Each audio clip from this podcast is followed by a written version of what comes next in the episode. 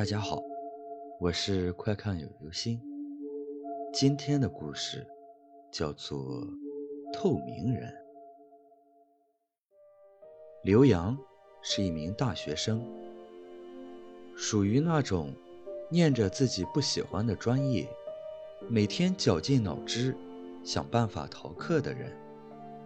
一天，刘洋逛自己学校的贴吧，突然看到了一张。专门替别人上课喊到的帖子，收费还不贵。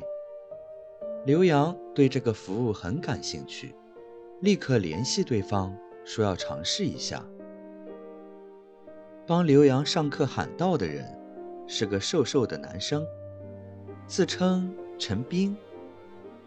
这个陈斌跟营养不良似的，脸色苍白的瘆人。刘洋觉得，可能是陈斌家里条件比较差，所以才出来做替别人喊到的这种兼职吧。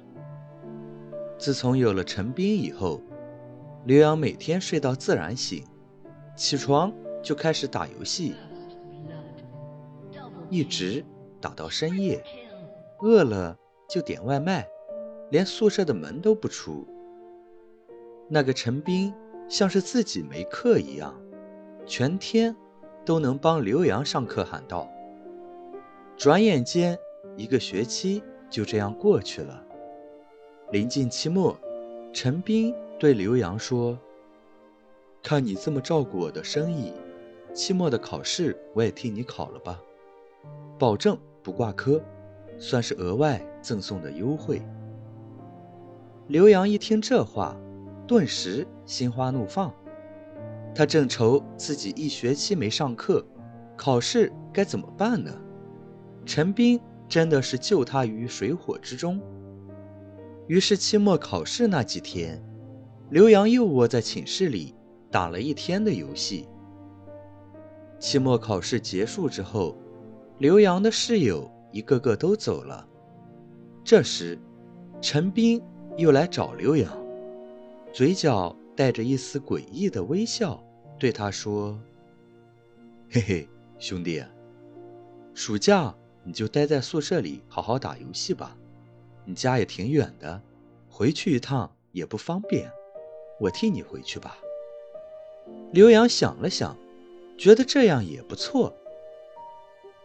那你就跟我妈说一声，说我一切都好就行了。陈斌拍了拍自己的胸脯，放心吧。暑假一晃就过去了。返校那天，刘洋正坐在椅子上打游戏，突然看到陈斌跟自己的室友有说有笑的走了进来。更让刘洋感到惊恐的是，陈斌竟然一屁股坐到了自己的身上。你，你怎么？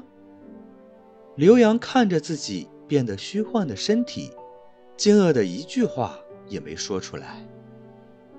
现在，我接替了你的位置。陈斌没事人似的耸耸肩，露出了一个阴冷的微笑。谁让你过得跟个透明人似的呢？好了，这就是今天的故事。透明人，该努力努力，该交流交流，我们不要做一个透明人哦。